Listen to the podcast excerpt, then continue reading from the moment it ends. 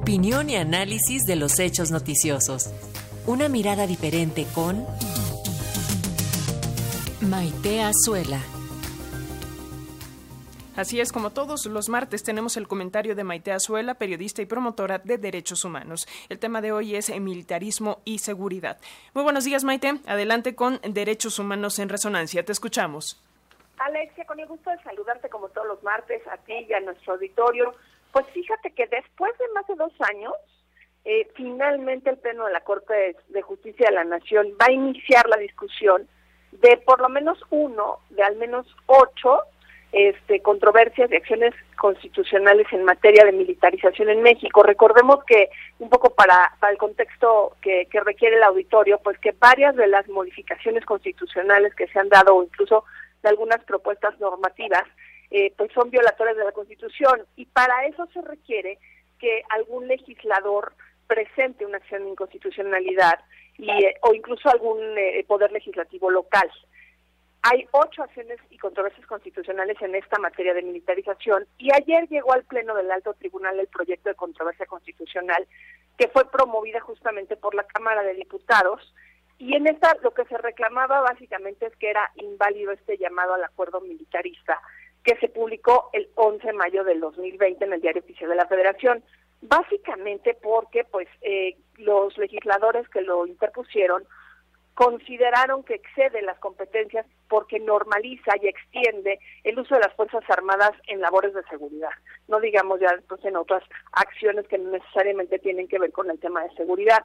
Si revisamos uno de los artículos este, transitorios que que conforman este acuerdo del 11 de mayo, podemos ver, por ejemplo, que se le ordena a la Fuerza Armada permanente a que participe de manera extraordinaria, regulada, fiscalizada, subordinaria y complementaria con la Guardia Nacional.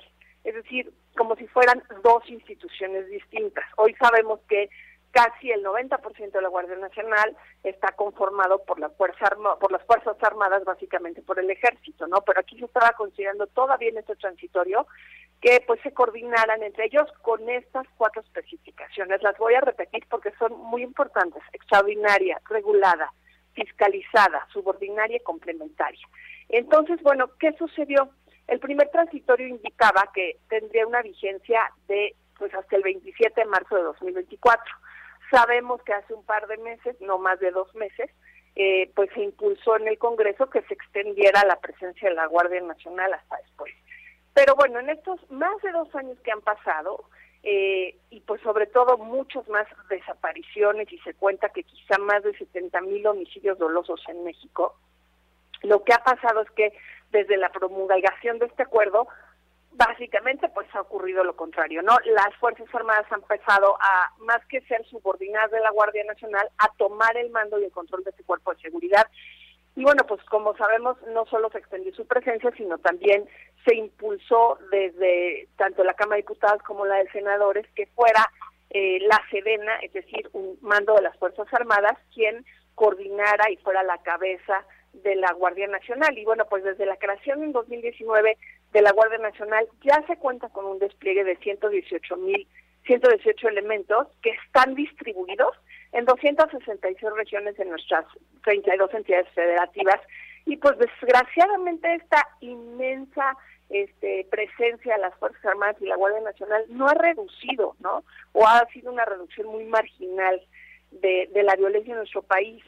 Sabemos que durante el 2020 y el 2021 se registraron, como les decía, más de 70 mil homicidios y lo que es un hecho es que pues no vemos necesariamente que en los años que han transcurrido con la organización que se ha dado, sobre todo el impulso de la militarización de la seguridad, se pueda resolver esto. Aquí lo que lo que quisiera yo hoy para que nuestros radioescuchas estén atentos es que pues todos pongamos los ojos y los oídos en lo que va a resolver la Suprema Corte de Justicia de la Nación, porque pues básicamente eh, decidieron que resolverán este asunto en el Pleno y creo que es importante que, sepamos que esta discusión eh, pues está justamente a un mes de que el ministro presidente concluya su mandato, porque va a irse Saldívar en una, eh, pues a finales de este año.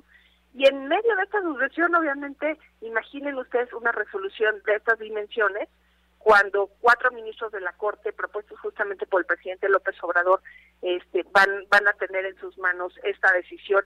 Básicamente la ministra Ríos Farhat, que es quien recibió eh, la propuesta y quien está resolviendo básicamente estas acciones de inconstitucionalidad. Entonces, bueno, pues hasta aquí dejo ahorita mi, mi, participación. Creo que la semana que viene tendremos más elementos para definir cómo es que resolvió la Corte y, y qué cambios o qué continuidad se le puede dar a esta iniciativa de militarizar la seguridad pública.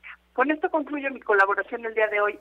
Alexia, saludándote nuevamente y esperando escucharnos el próximo martes. Seguro que sí, Maite Azuela, nos escuchamos el próximo martes y seguiremos muy pendientes de este tema. Te enviamos un fuerte abrazo. Igualmente.